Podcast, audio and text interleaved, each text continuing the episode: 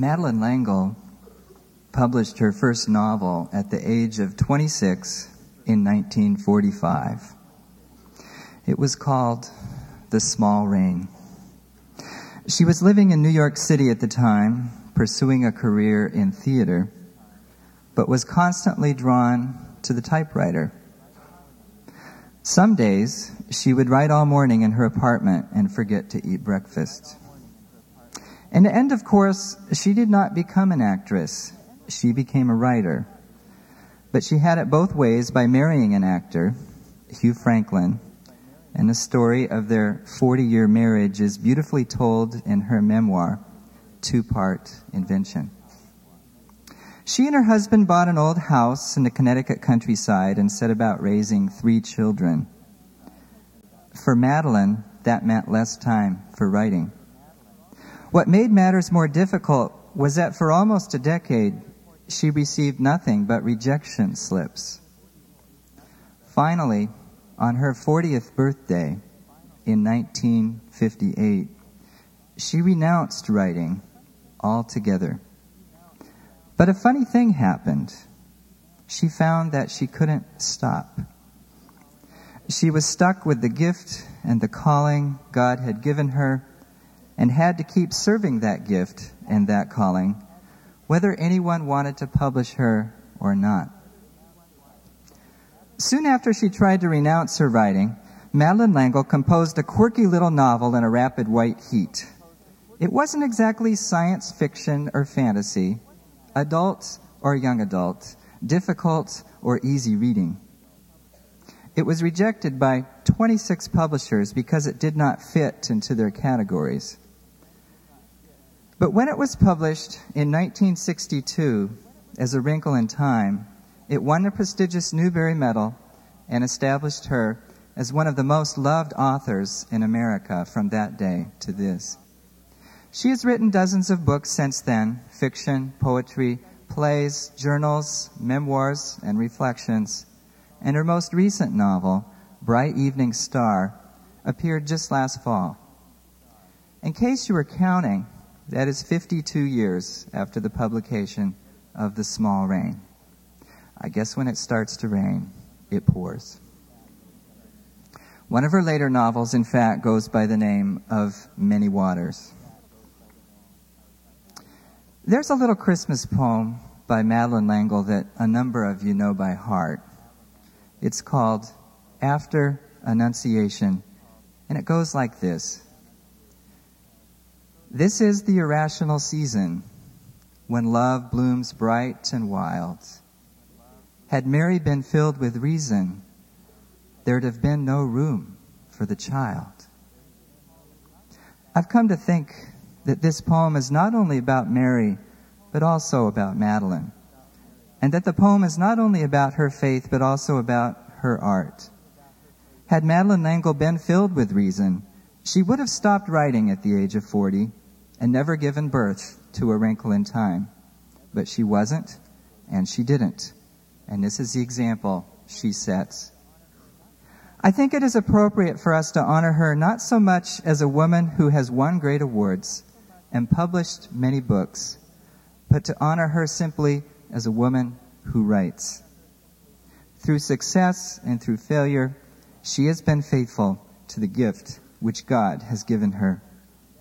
She has taken that one talent, which is death to hide, and invested it with hands of love and discipline.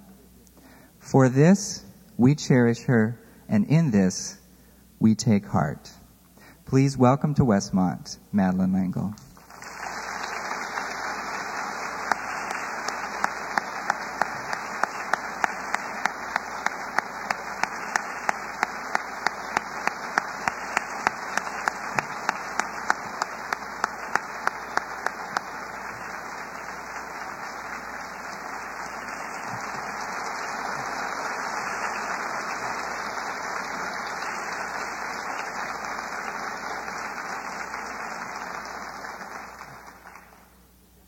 readings for today are taken from the lectionary of my church because I think it's a good discipline to have to respond to scripture you haven't chosen yourself.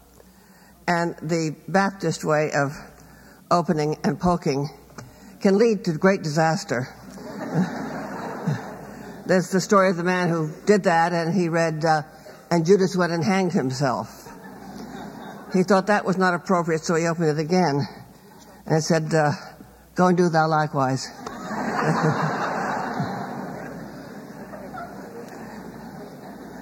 the readings for today have for me a single message, and that is keep an open, childlike heart. Don't lose the sense of mystery. What we believe in is indeed a mystery. It's totally outside the language of proof. You cannot, in any kind of a formula, prove the incarnation. We cannot prove God's love. We cannot prove that God made a universe, an incredible universe, with love. We accept this with faith because faith is for the things we cannot prove. If we can prove it, we don't need faith. So all the things that I believe are outside the realm of proof. And yet because they are in the realm of belief, of faith, they're what keep me going. Children don't close down early. If they do, it's their parents' fault or their teachers' faults. I had some pretty dreadful teachers who uh, did their best to close us down. We had to stay limited to what they taught us. Uh, we were not allowed to ask questions. We were not allowed to speculate. We were not allowed to say, but what if or why or how come? Or did God really come to us? Are we that much loved? Do we have to be good so God won't punish us? Most of the teachers that I got in early years, I'm sure if they visualized God, what they saw was an old man with a long beard and a white nightgown looking like Moses, and Moses in a bad temper at that. I spent the first weeks of January writing a piece about Moses uh, because Disney is doing a movie about the early Moses, and they wanted a book to come out at the same time. Not a screenplay, but, but a book. I thought I knew the story of Moses inside out, but I didn't. What I had forgotten was that all Moses asked for was three days. Let my people go for three days to go into the wilderness to worship God. Just for three days to go into the desert to be with God. I thought it was a great big, big demand. Only three days, and Pharaoh wouldn't give him even three days. And Moses, with a child's persistence, and a child does persist, just kept asking for those three days, and finally got the whole thing.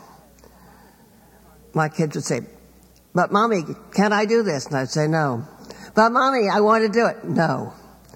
Uh, in saying no to my children, I learned that God also says no, and that no is an answer. It's one we don't often want, and we tend to feel that if our prayers are not answered with a yes, they haven't been heard. Well, they have. Sometimes no is the right answer. We're told to hold back. To be as little children. To understand as little children. When I was a child, it was not difficult for me to understand the impossible. And one of the great advantages, advantages of growing older is I find it, again, not difficult to believe the impossible. The first people to recognize Jesus as the Messiah were two old people an old high priest and an old woman. And they recognized this baby as the one who was to come, the salvation of the world. Now, if you were listening to the numbers, you could easily figure out how old I am. Uh, the only time I was asked that directly was in a school in Japan when I had two questions. How tall are you? Mm. And how old are you? well, I could say, I'm 79 years old, I'm very, very old, and very, very wise. it does take a while to produce that kind of wisdom which allows you to go back and believe the way you did as a child. In the impossible, in the impossibility and the wonder of God's love, knowing that at the end of the day, when you're able to say, I'm sorry, you are immediately forgiven, immediately taken home, and immediately loved.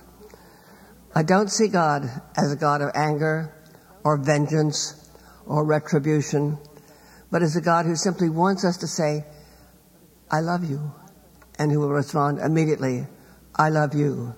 This is the child in us which should never die, but always understand that we are loved by a wonderful parent who made us with love, who is never going to abandon us, and who is most present when things are most difficult. When things are going along easily, I don't have too much trouble. I say my prayers.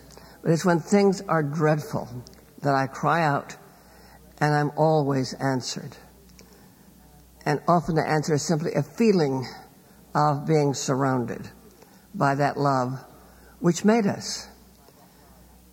And sometimes you think, how can we think that we are important when the redeemed Hubble telescope discovered those 50 billion galaxies in a slice of sky no bigger than a grain of sand that had ever been discovered before? Or the world of particle physics where the subatomic particles are as much smaller than we are as galaxies are larger than we are. How can we matter? And the extraordinary thing is that we do.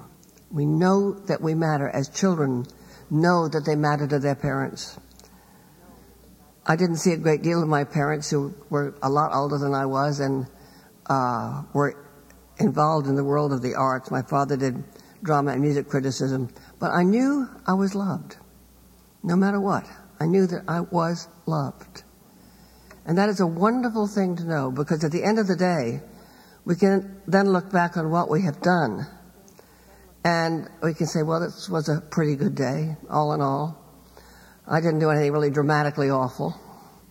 Um, I was perhaps a little judgmental. I have to watch out for that. Uh, because Jesus kept saying, don't judge. As you judge, so shall you be judged. Don't judge other denominations. Don't judge other religions. Don't judge the people you pass on the street.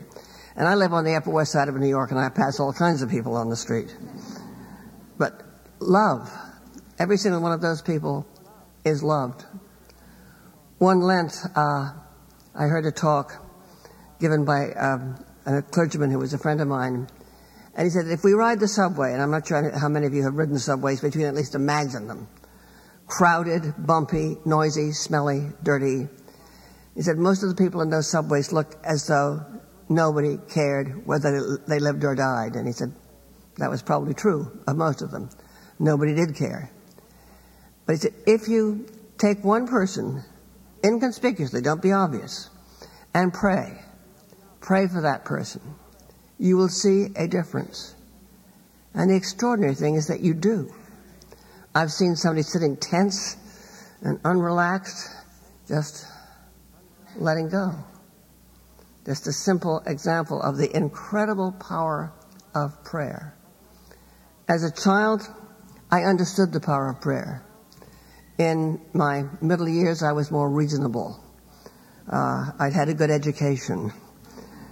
I was interested in, interested in fact and in proof. And then again, I began to understand the mystery of creation, the mystery of God's love, the mystery of that love which is not a judgmental love. We are judged, but not judgmentally, and there's a big difference. It said that God was so distressed at the behavior of God's people that God wept and wept and wept. God wept for 40 days and 40 nights. And that was the flood. Not God's anger, God's grief. I think it takes a lot to anger God, but we grieve God all the time. And we are meant to please, to give God pleasure, to make God glad that we were created, glad that we're here, glad that we're human beings, glad that perhaps we may make a change in the world. We may make a change in last week's news, which was so stupid, horrendous, judgmental, forensic, and awful. Uh, but we have a choice in our response, in our thinking, and in what we do in the future. And can we see it with the clean and open heart of a child and not puff ourselves up and not pretend that because we haven't done anything awful, we're pretty good. It must have grieved Jesus dreadfully that he never, ever got that message through to his disciples. Even at the Last Supper, they were still quarreling about who was going to be greatest. And that is the opposite of the message. We're not supposed to be great. We're supposed to be loving. We're supposed to be caring. We're supposed to be vulnerable. Because the moment we love, we are vulnerable. The more people we love, the more vulnerable we are. I have children and grandchildren, and I'm thereby multiply vulnerable because I love, and whatever hurts them hurts me too. So whatever hurts us hurts God. And the more we can keep a child's heart and a child's response to the mystery of God's love, the less we will grieve God.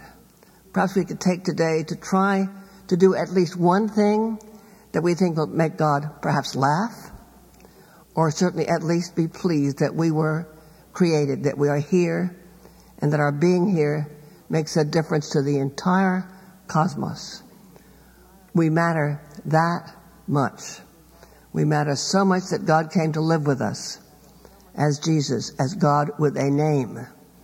It's a little difficult to pray to I am, uh, and a lot easier to pray through Jesus to the Creator who made everything in a great, great action of love.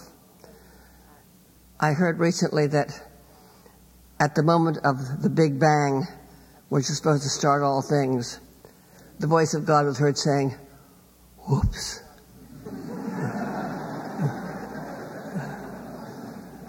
and I like to think that that was a, a pleasant surprise. and then that God followed through this surprise and had the galaxies condense so that they were capable of sustaining solar systems and planets which could produce life and then sentient life. And finally, us, in the image of God, called to please God.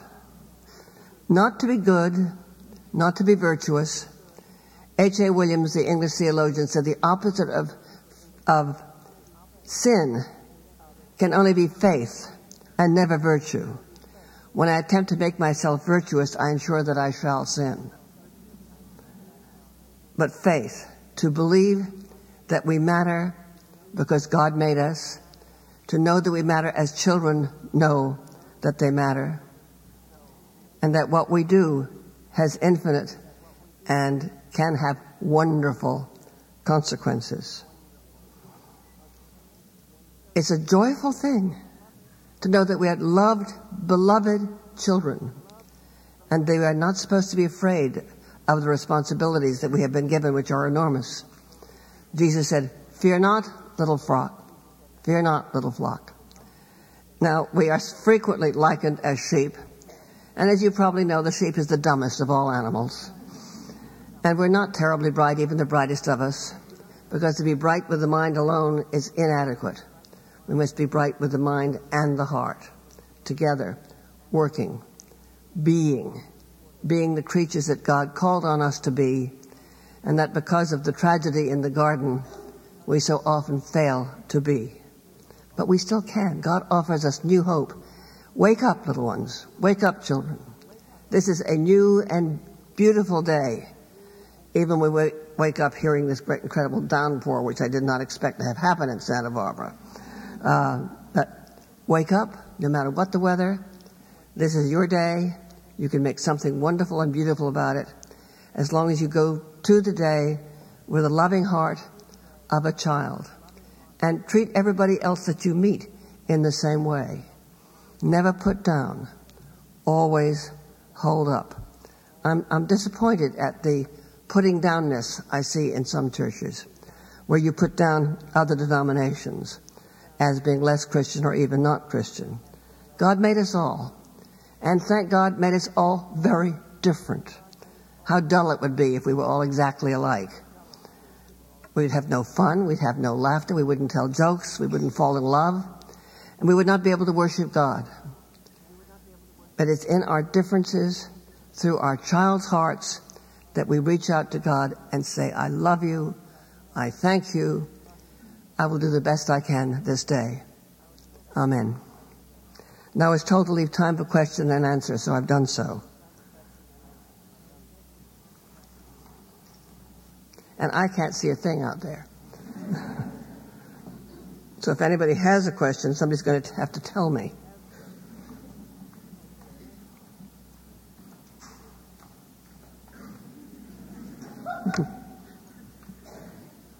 You can, just, you can just stand where you are, and I'll repeat the question so if anybody can hear it. And our guests from the community are also welcome to ask questions. And if you have no questions, I'm really disappointed.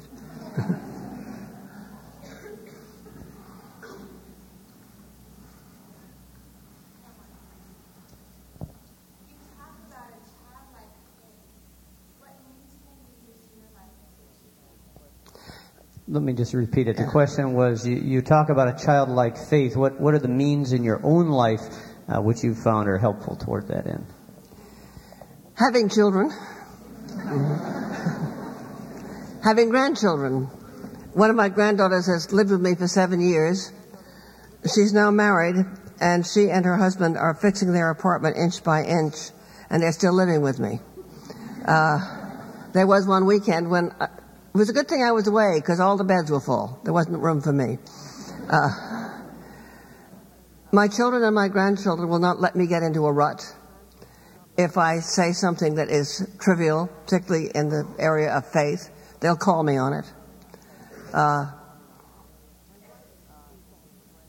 and writing, too, is a way of keeping the child's heart open because when I write, I don't dominate, control, or manipulate. I listen like a child listening to a story. And sometimes, sometimes I hear very unexpected things. But truly listening is childlike. Any other questions?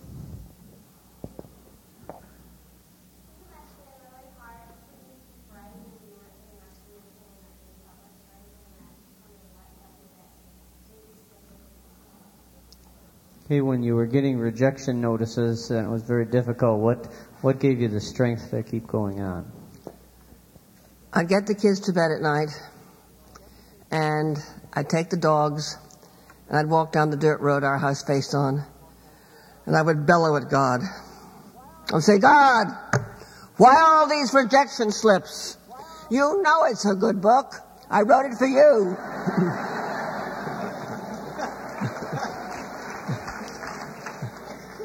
Maybe that was childlike. but somehow God kept pushing me and pushing me and pushing me. And finally the rejection slips did stop. But it was awful and I did bellow. And I still worry about Van Gogh. I mean, Van Gogh sold one painting in his lifetime, and that was to his brother Theo. He never knew that his paintings were going to mean anything to anybody. And there may be artists out there who are never ever going to be recognized, who are really doing God's work. So if one gets a little recognition, it's an incredible and glorious happenstance, but not to be taken for granted, and certainly not to be taken any pride in. I think we had a question over here. Somebody stood up earlier. Yeah.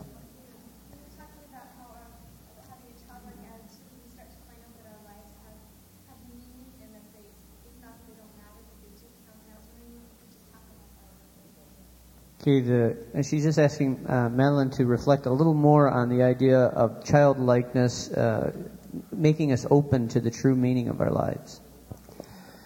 I think when we stop being childlike, we begin to think we have the answers. And that's very dangerous. I have a lot of very good questions. I have very few answers. God has the answers. And I have to trust that ultimately they will be revealed to me. But not yet. I'm still a child. I'm not ready. Uh, I'm ready to learn to respond with love, to look to other people, and often it is from the children that I get my greatest glimpses of God through their faith. It's children do not find it as difficult to have faith as we do as we go on in our education when we are taught mostly the things of the head. Now, I'm not against the things of the head. We need them. But they have got to be informed by the heart. One night in the uh, 50s, which is a very difficult decade, We were constantly fearful of war with Russia. I was putting the kids to bed and they were saying their prayers, and my littlest one, who was about four, was saying his long list of God bless. He blessed a lot of things. And suddenly he paused and he said, And God, remember to be the Lord. I thought, I don't have to teach this kid anything, you know? But through their prayers, which came from their hearts, and were never, we never in any way tried to move, direct their prayers, whatever they wanted to pray. And I learned from their prayers. I learned, I learned gratitude. One night it was raining, not like this rain, but a nice, gentle rain. And my little one said, uh, Oh God, I love to hear the rain on the roof. I love to hear you talk. And so through, through the children's response to what God does, we find our own responses can be deeper and then, in a sense, much more mature. Yeah, go ahead.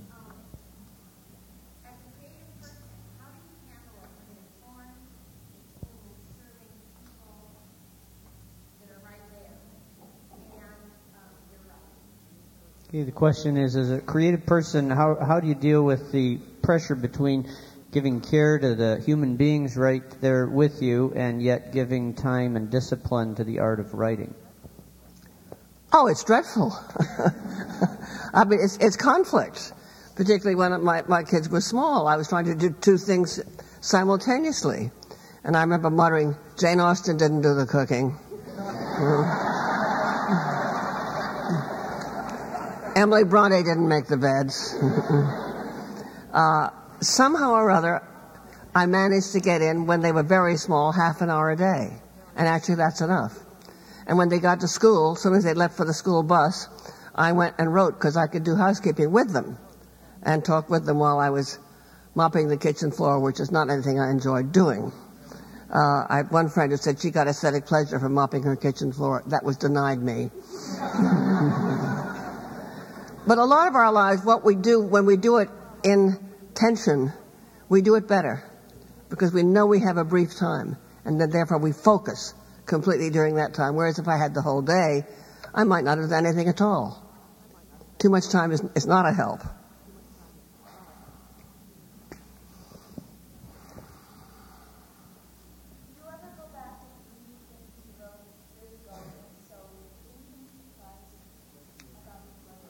The question is, do you ever go back and read things you wrote long ago? And if so, does anything surprise you about what you find there?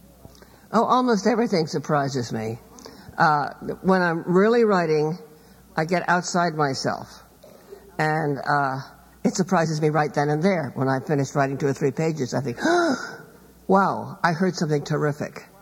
I don't go back very often except to check on eye color or hair color if I'm using the character again. Uh,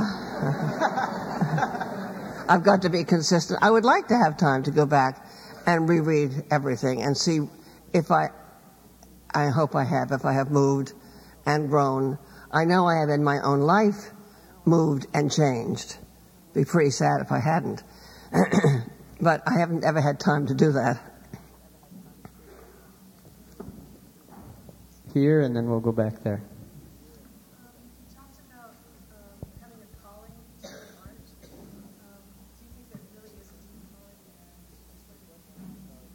The question is about the concept of a calling to do art. I wrote my first story when I was five, and I was too young to understand the concept of calling. By the time I got out of college and came back to New York, I did understand the concept of calling, and that I was called to be a writer. The theater was simply a means of making enough money so I could write. I mean, with less naivete than you might think. I decided that, that acting was good hours for a writer.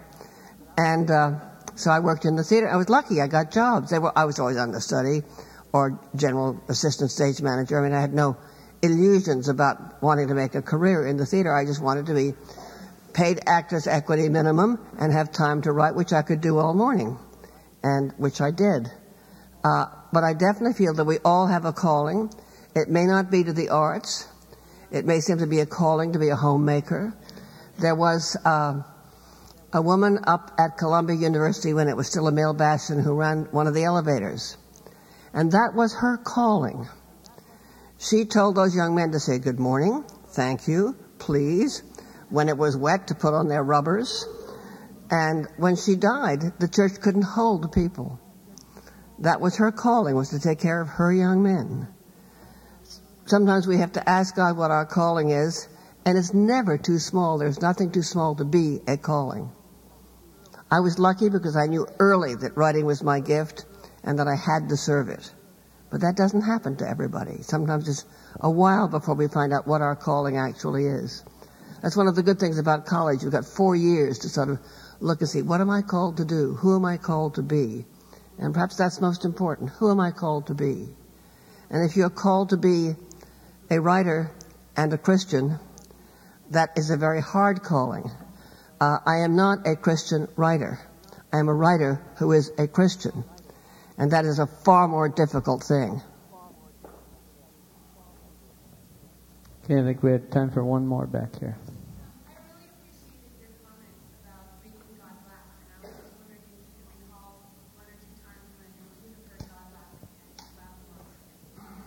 Okay, so to make some comments on uh, making God laugh, and she wondered uh, if she could recall any times of where her own life probably made God laugh. One time I was going to Mundelein College in Chicago, which is Roman Catholic. From there to Wheaton College in Illinois. From there to the Episcopal Diocese of Idaho. A nice ecumenical jaunt. And as I was being driven between Mundelein and Wheaton, I could feel myself coming down with a heavy laryngeal cold. you know all the symptoms. I mean, it was there. And I said, Dear God, please, I've got 11 more talks to give. Please don't let me lose my voice. Within 24 hours, I had the worst case of intestinal flu I have ever had.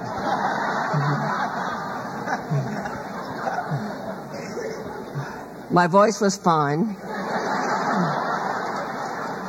And I said, I am not amused. And I'm sure I heard a bellow of laughter. when we take ourselves too seriously, I think God always has a laugh at us. Let's thank Madeleine L'Engle for her time here this morning.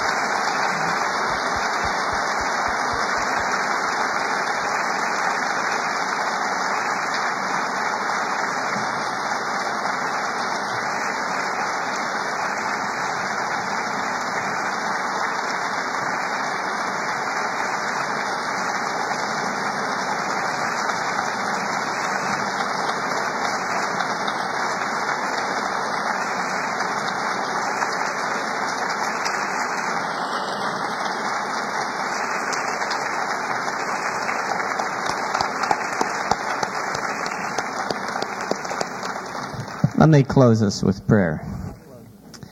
Father, we thank you this morning for wisdom, for candor, for humility, for childlikeness. In Jesus' name, amen.